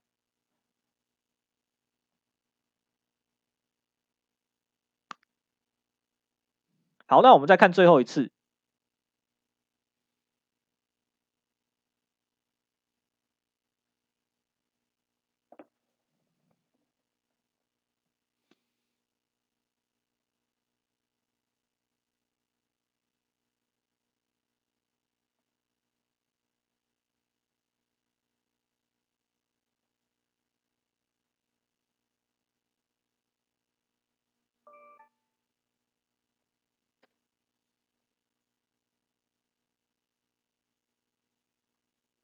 那第三种就是阿法以外的龙辉小怪兽乘以两体，但是在这里面至少必须要有一只是伽马才可以展开。如果你起手条件是这样的话，你没有阿法，就利用这个伽马的效果叠出本家的超量怪 Mu Beta，然后利用它的效果把阿法给送进墓地，之后再利用 Mu Beta 作为代价让阿法可以起跳，可以抓到这个变天，然后你再用这个变天作为代价去发动另外一只龙辉巧的怪兽效果。让变天另起连锁抓到神巫到手牌，最后的中场一样会是重光再加上熟女，总共有四个无效。首先我们来看第一个状况是伽马加上 Zeta。首先开局先用 Zeta 作为代价发动伽马效果，让它给复活起来。之后出这个本家超量怪，把阿法给送进墓地，然后发动阿法效果让它起跳抓到变天，再发动墓地里面 Zeta 效果让它起跳，可以再抓这个神巫到手牌。然后就凑齐跟刚刚一样的展开条件。好，这边的话先仪式召唤变天上场，之后叠成熟女，再把最后一张 Delta 给送进墓地，然后自体回收之后发动 Delta 的效果，触发这个变天的效果，抓一张重光，然后出这个运输车，把重光给叫出来之后，外星人除外两体，抓两张天使族，然后换对手，熟女再发动一次。好，那我们再看一次。好，开局先用伽马效果，然后凑齐一组超量素材，然后把阿法送进墓地，阿法再起跳抓变天，然后再 Zeta 起跳变天抓神屋，然后神屋再发动效果。好，先出熟女，然后熟女再丢 Delta。好，最后出连接运输车，把外星人装上去，然后出重光。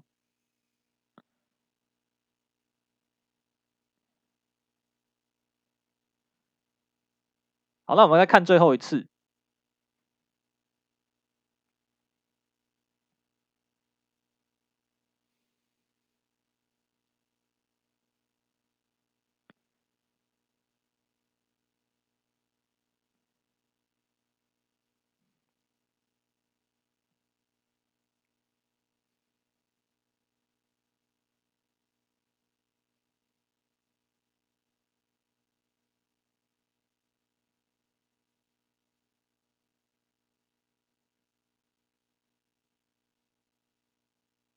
最后一个状况是伽马再加上 Delta，Delta 一样是不会用到它补牌的效果，只会用到它特招的效果。好，那这个是最烂的两只龙灰巧的开局方式，因为一开始没有阿法或是 Zeta 的关系，所以你两次的堆木都要堆本家的怪兽，一次堆阿法一次堆 Zeta 进去。这个展开方式也是唯一一种需要两次超量怪兽来提供仪式祭品的，其实使用的机会不高。首先开局拿到这个伽马加 Delta，先发动伽马效果，以它作为代价，然后出这个超量怪，把阿法给堆进墓地。阿法起跳之后抓一张变天到手牌，然后之后让 Delta 的效果给起跳。好，这样子的话就可以利用这个变天抓到神屋。好，这边先发动神屋的效果，抓一张仪式魔法到手牌，然后再叠成这个本家超量怪，提供仪式的素材。好，然后进行第一次仪式召唤出熟女。好，熟女把 Zeta 给送进墓地之后，自体回收仪式魔法，然后发动仪式魔法的效果，让变天可以起跳。变天作为代价发动墓地里面 Zeta 的效果。特召之后可以再抓一张仪式魔法到手牌，变天可以再另起连锁抓到重光宣告者，最后出这个连接运输车，把外星人装上去之后叫重光出来。好，先抓两只，然后就换对手。注意的是，一开始阿法吃掉了一张超量怪，后来又要再叠一张超量怪，那我们再看一次。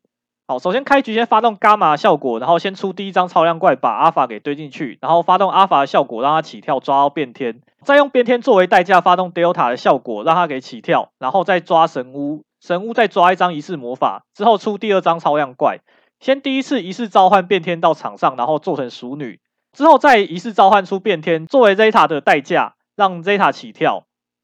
然后抓到重光，最后出连接运输车，然后装外星人进行仪式召唤出重光。好，对手回合用熟女效果再堆一次。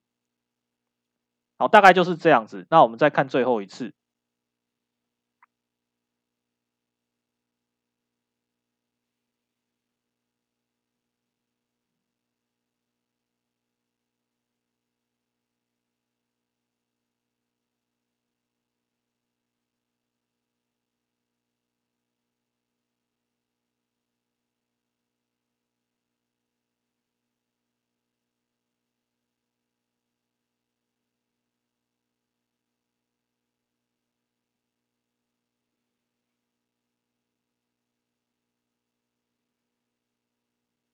以上就是龙辉巧在先攻的做招方式，虽然说还蛮多变的，不过实战上你的手牌可能不止那些，就可以做更多的变化，可以针对对方的手坑不同，可以做不同的转章。接下来介绍一下这副牌组后攻的运作方式。龙辉巧后攻的话，主要有三个返场的运作方式，第一个是五星的电子天使纳沙提耶，第二个是宣告者神屋。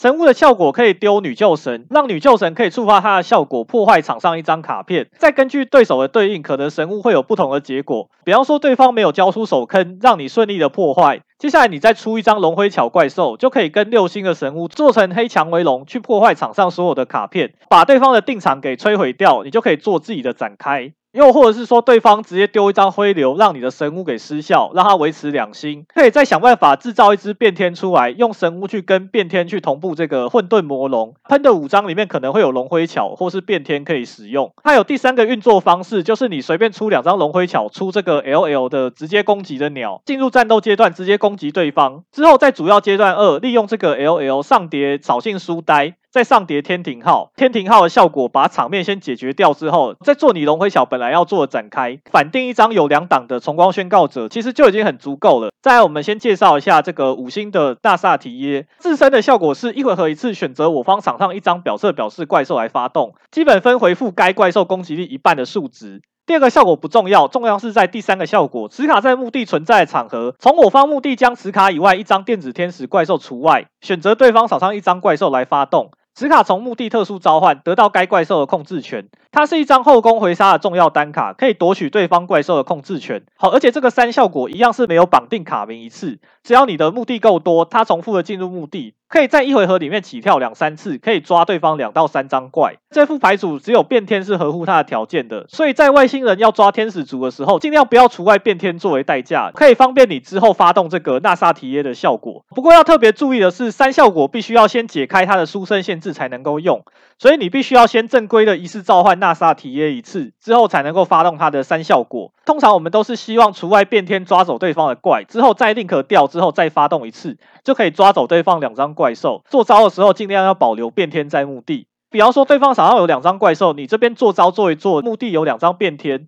那你就发动仪式魔法特招这个纳萨提耶上场，然后把它想办法弄进墓地。进入墓地之后呢，你就可以发动它的效果，除外一张变天，让它起跳，然后抓对方一张怪过来。抓过来之后呢，你用这两张怪去做 IP，墓地里面还有一张变天，就可以再发动一次效果，把变天除外掉，再抓对方另外一张怪兽过来。那这样子的话，你场上就会有 link 四的素材，你可以先 link 三，再做这个连马语者，有五千三的攻击力，或者说直接 link 四做枪管刺刀龙，这样子都可以很方便的回杀对手。先后攻都会做之后，我们再讲手坑的防御。这副龙灰巧为什么会在现在变成主流？很大一部分是因为首坑没有办法把它断光。首先是灰流琴，假设你后宫手牌里面只有一张灰流可以防御的话，有几个点可以选择。第一个防御点是阿法或是 Zeta。再来第二个防御点是神巫或是变天，还有熟女、缪贝塔，还有外星人，这些都是灰流有可能干扰的点。假设你的对手手牌够好，一开始拿到的手牌是阿法加上 Zeta 再加上变天，一张灰流结论上是挡不住他的。比方说你挡阿法的话，阿法的功能就可以用神巫来取代。好，如果说你挡变天的话，他的阿法也可以制造变天出来。神巫是一个还蛮值得丢灰流的点。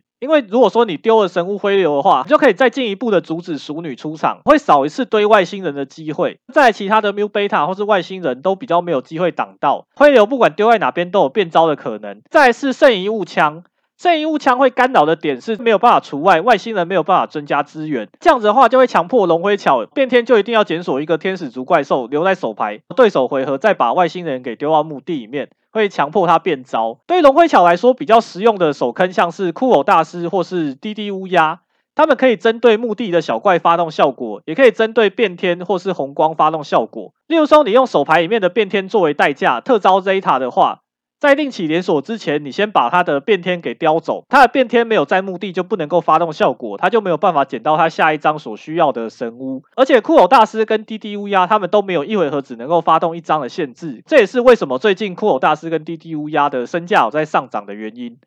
那另外一个方式是使用校分或是无限炮影，这边要针对神屋或是运输车直接阻断他一次。通常阻断之后呢，对方就没有办法把外星人给送进墓地，少两次的康牌。你要突破的机会就更高了一点。假如说对方手牌比较卡的话，你无效对方的熟女或是缪贝塔的，也很有可能会让他做不出来他的展开。再就是对方如果说防备心比较不足的话，他一开始把重光拿去作为代价，特招龙辉巧的小怪，他要发动仪式魔法从墓地仪式召唤的话，你可以用滴滴乌鸦把他的重光直接送走。这样子，他整副牌就瘫痪掉了，变成一副没有办法定场的牌组。这样子的话，你对龙辉巧就非常的好打。大概手坑就是这些重点。再来是龙辉巧要怎么样防陨石？防陨石的条件是起手要阿法加 Zeta，再加上天使族。做法有两个，第一个方法是在五只上场之前，在手牌里面凑齐珠光，再加上重光，或者是说在手牌里面有天使族的状况之下，让重光先上场，可以帮你护航后面的展开。那我们来看一下怎么做。然后这边开局拿到了阿法，再加 Zeta，再加上一张天使族的任意怪兽，那我们就先发动这个阿法的效果。好，然后抓到变天到手牌，再发动 Zeta 的效果，抓仪式魔法到手牌，然后变天再抓神巫。这边的话都跟正规展开一样。出到这边的话，超量怪是第四张怪兽，那我们先发动仪式魔法，让重光可以上场。好，重光上场的话，就是第五张怪兽，对方就可以丢陨石。那这时候你就可以用重光效果把对方的陨石给无效。陨石被无效之后，后面就是来制造熟女，可以丢外星人。那就跟前面的展开都一样。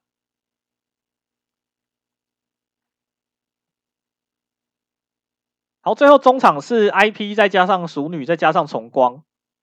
大概是这样子防陨石。那我们再看一次。好，首先阿法效果，然后 Zeta 效果，然后叠超量怪出神巫。好，这边刚好四次，然后这边发动仪式魔法，召唤手牌里面的神光，那陨石就会被扛掉。好，后面就跟之前都一样。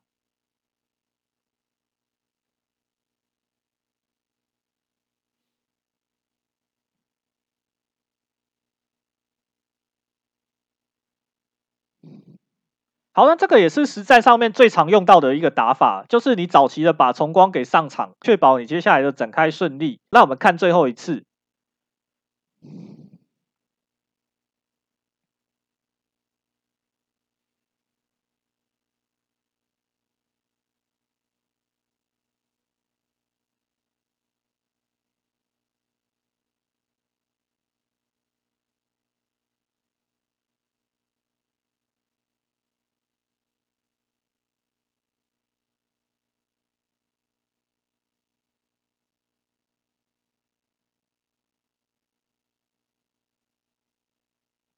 再介绍一些其他可以投入的单卡，这些单卡都是光属性天使族在变天的检索范围里面，不过他们都要通常召唤宣告者神屋的通召机会会被他们排挤掉。第一张是虚无的统刮者，它的效果是可以封对方的特招，只有对方不能够特招，自己可以特招。这样的用途是可以防止对方的陨石还有坏兽。尤其是像现在大家都可能会带坏兽在背边，你就可以改成用统刮者的展开方式，让对方没有办法特招，没有办法把你的重光给吃掉。使用上的重点是解放变天上级召唤的话，可以另起连锁发动变天的效果抓牌。第二张是闪光追放者，它的效果就是跟宏观宇宙一样，让双方送墓地的卡片会除外掉。但是要注意，如果场上有闪光追放者，是双方都会除外，会让你的重光宣告者失效。专门是用来对付调皮、影衣或是黄金国这些依赖墓地结场的一些牌组。再来是闪光的结界像，它的效果是可以让光属性以外的怪兽不能够特殊召唤，专门对付牌组里面。没有光属性怪兽的牌组，像是铁兽战线、电脑界等等。不过它的攻击力很低，只有一千，有可能会被打死。做招的时候最好要多出一张连接粒子球来保护它。好，那我们就举例一个有统刮者的展开，利用上级召唤的方式来触发变天。开局一样是阿法加 Zeta，然后先发动阿法效果，然后抓变天到手牌，然后再发动 Zeta 效果抓一次魔法到手牌。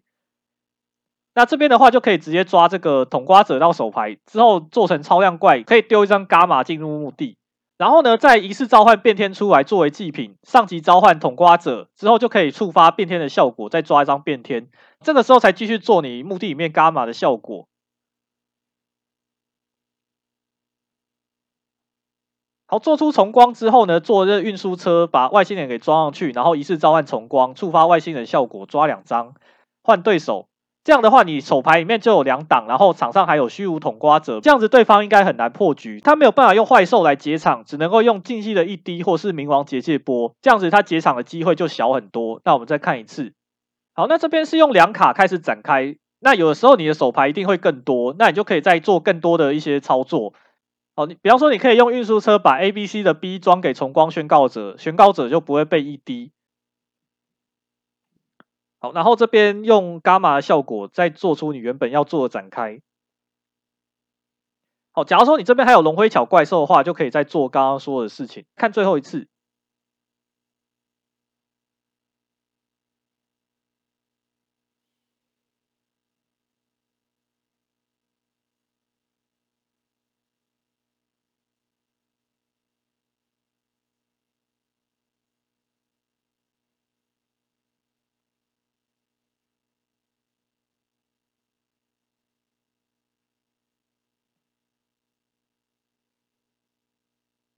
范例牌组的部分，在我们网站里面的圆饼图也都有很多。这个是一些在一一零四出来实际比赛的上位牌组。第一副是这个龙辉桥本家都放很满的一个构筑法，它放了三张阿法、三张 Zeta、三张伽马，然后还有一张 Delta。神屋放三张，珠光放三张，然后变天放三张，纳萨提耶跟重光宣告者。还有两张外星人，三张灰流，两张狙跟一张圣枪。电子紧急状况放了三张，墓穴指明者两张，抹杀指明者两张，两张仪式魔法，一张场地，一张极超龙灰巧，还有一张羽毛扫在正边。额外牌组的部分，两张红光，一张黑蔷薇龙，一张 LL 鸟，两张本家超量怪，一张熟女，一张天庭号，一张粒子球，一张令可纳季，一张 IP，一张运输车，一张独角兽，一张刺刀龙，还有女救神。背牌的部分，两张圣遗物枪，两张陨石，一张 B，一张 G，还有一张封锁鸟，三张双龙卷，两张一 D，一张闪电风暴，还有一张小人恶作剧，这个是可以降对方等级的一张卡片，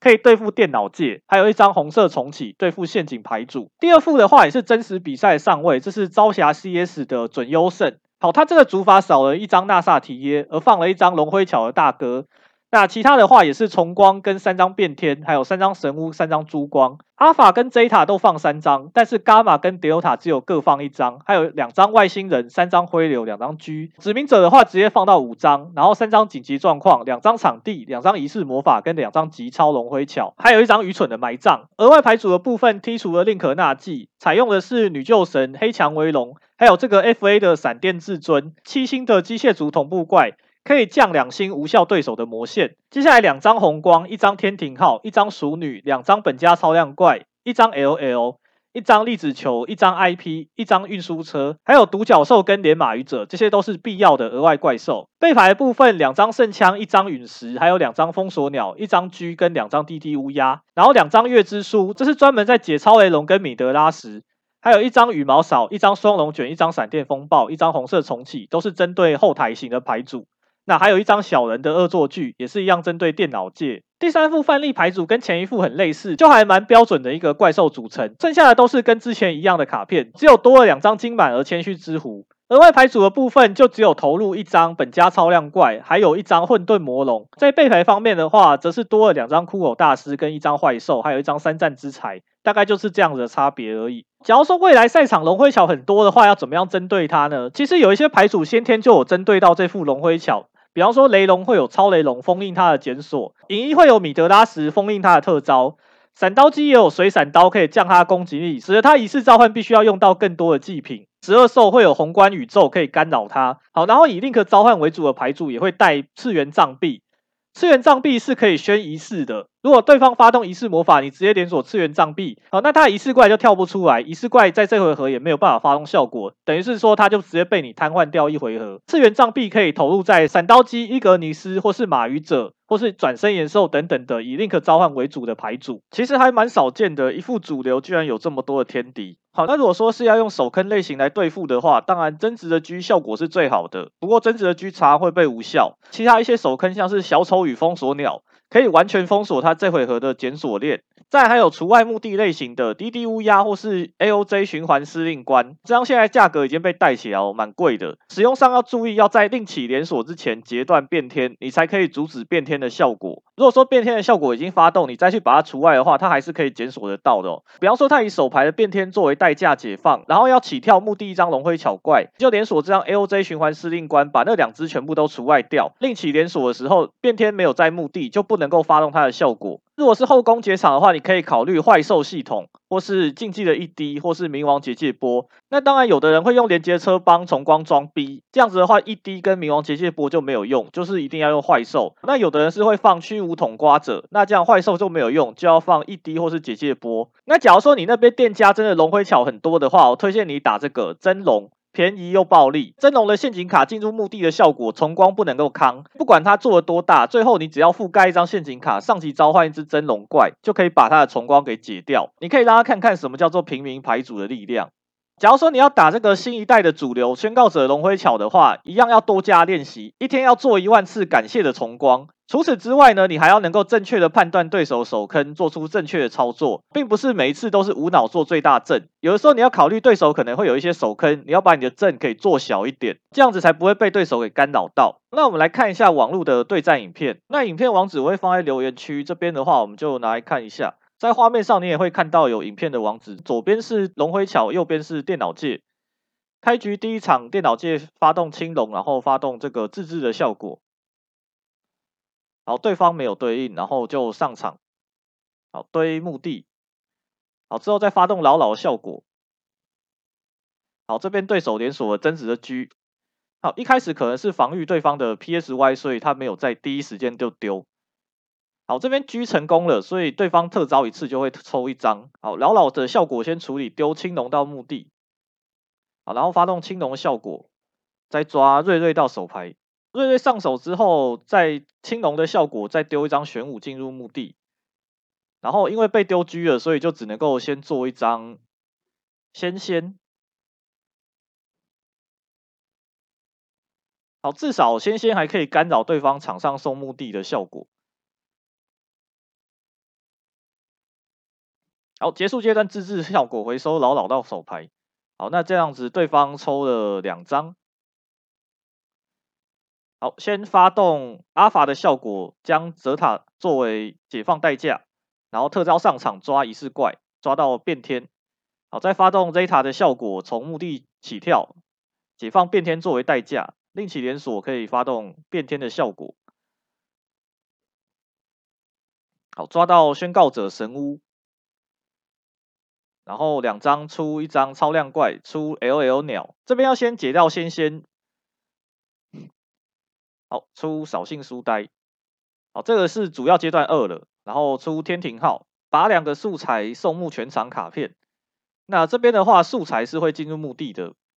仙仙只有在场上才会进入除外区。好，那这边的话，通招神屋，然后送墓重光，重光再发动效果，可以抓一张仪式怪或仪式魔法。这边抓的是变天，然后再发动极超龙辉巧，从牌组特招一张伽马上场。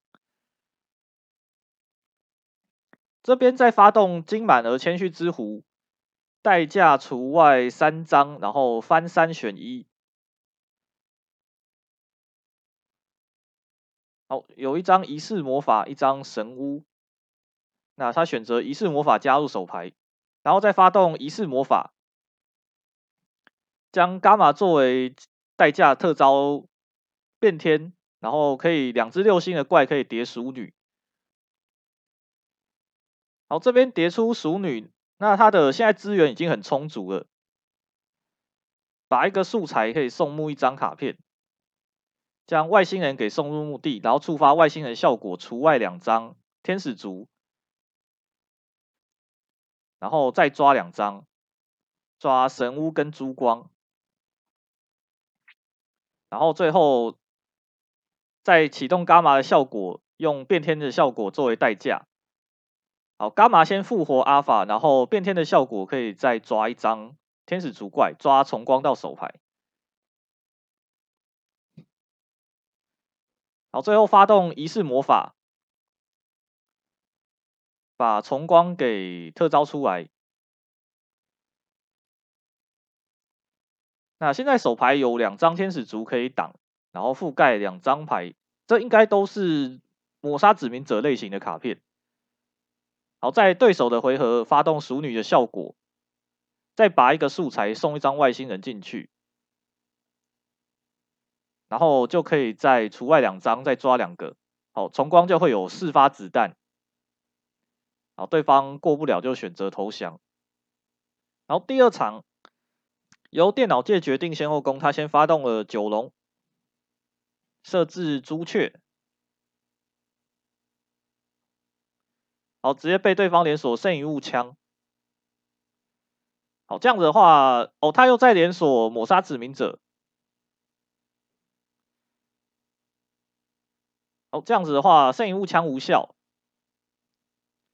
好，这边发动自制的效果，选择朱雀，先丢一张青龙到墓地，然后特招上场，然后再发动青龙效果，除外青龙，抓瑞瑞到手牌。然后丢一张自制到到墓地，然后发动瑞瑞效果，再选朱雀。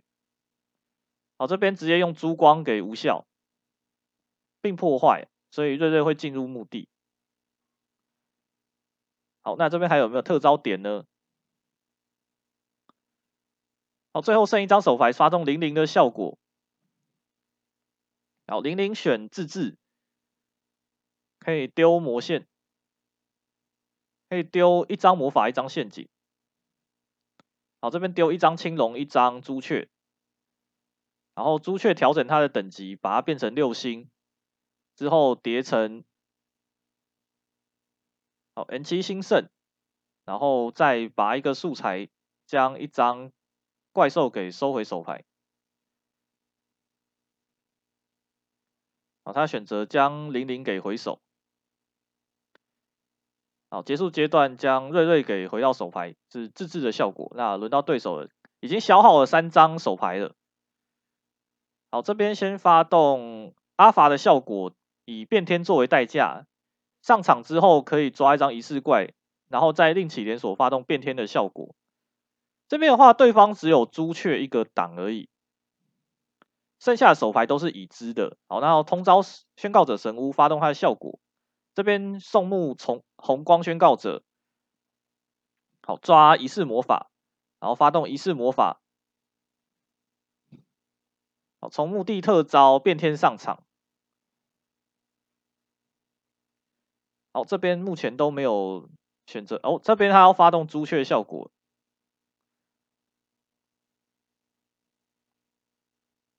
然后将变天给破坏掉。好，阻止对方叠成熟女。好，然后就直接龙回巧直接收牌。然后第三场回到龙回巧先攻啊，这边先发动了金满儿谦虚之壶。好，直接除外六张，翻六选一。那么这个金满谦虚之壶的作用，有一方面抓指明者，另外一方面抓你展开要的部件，其实还蛮灵活的。好，选择了珠光到手牌，防止对方的陨石。好，这边先发动电子紧急状况，抓一张一星的机械族，抓 Zeta 到手牌，然后再发动阿法效果。好，凑齐了阿法加 Zeta 的标准展开方式。好，再抓再发动 Zeta 效果，解放变天作为代价。好，抓仪式魔法，然后还可以再抓神屋，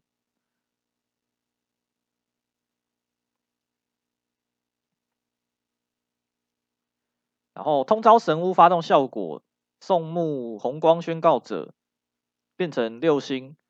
红红光宣告者可以再抓一张仪式怪，抓变天到手牌，然后进行仪式召唤，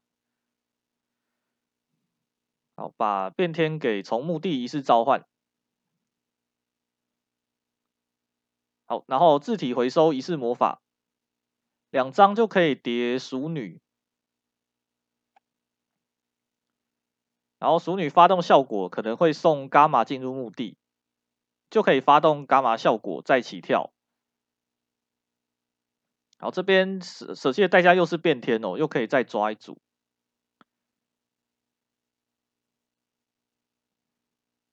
好，这边另起连锁要把重光给抓出来了。好，最后再发动一张鱼埋，直接埋哦，Delta 进入墓地。好，然后把重光作为代价，让 Delta 起跳，可以展示抽一。不过他好像没有处理这个效果。好，做 IP 跟连接运输车，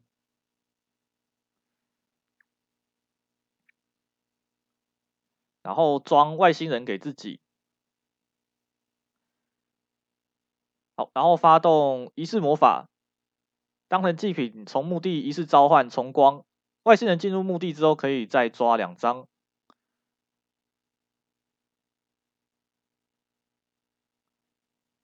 好，手牌目前总共有三次无效的机会，然后就换对手。在准备阶段，因为已经有重光护航了，所以你不用再担心 PSY，可以直接把熟女的素材。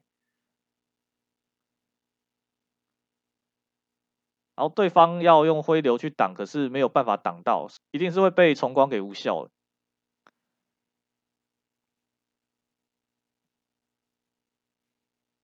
那这个灰流应该是第六张才抽到，就是要不然他在之前早会开的。好，这边发动青龙的效果，呃，这边发动青龙，然后也是被挡掉。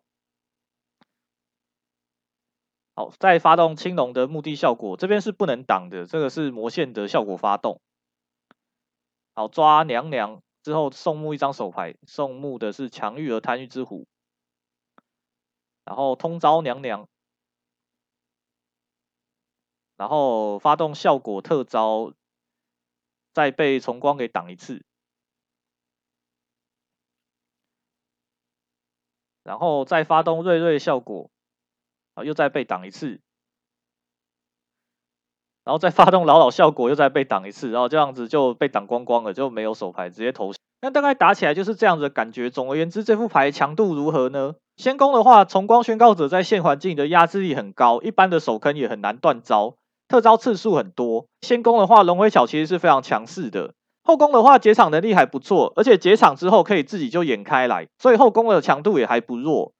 在资源续战能力的话，非常的优秀，容易再起铺场。总评的话，大概有九十三分，是现在环境圆饼图的主流。但是它的天敌很明显，就刚刚列举的那几个，都在系统内就有克制龙辉巧的单卡。而且龙辉巧这副牌虽然强度很高，但是操作不太容易，展开的分歧点多，没有一个既定的公式，需要判断对手的手坑，要一定程度的练习才能够打出强度，适合已经熟悉手坑运用的高手玩家。不过现在在赛场上，龙辉巧还是相当的强势，哦，不讲武德，先攻老是定人家重光，不给人家打牌。然后后攻又常常动不动就扫人家全场，真的是还蛮难以对付的一副牌组。所以如果在之后的环境里面龙辉巧越来越多的话，就多多练习要怎么样拿到先攻吧。那今天的介绍就大概到这边为止哦，我非常的长，辛苦大家听到这边。不过我还是觉得尽量影片能够做成，你只要认真的听一次就会完全理解，这样子才是对大家有帮助的。因为实战上你一定会遇到各种不同的阻碍。好，如果说你观念不够清楚，只会背公式的话，好，那样子会容易错失很多的获胜机会。那如果说你喜欢今天的讲解的话，就帮我们订阅一下频道，开启小铃铛。那我们下支影片再见，拜拜。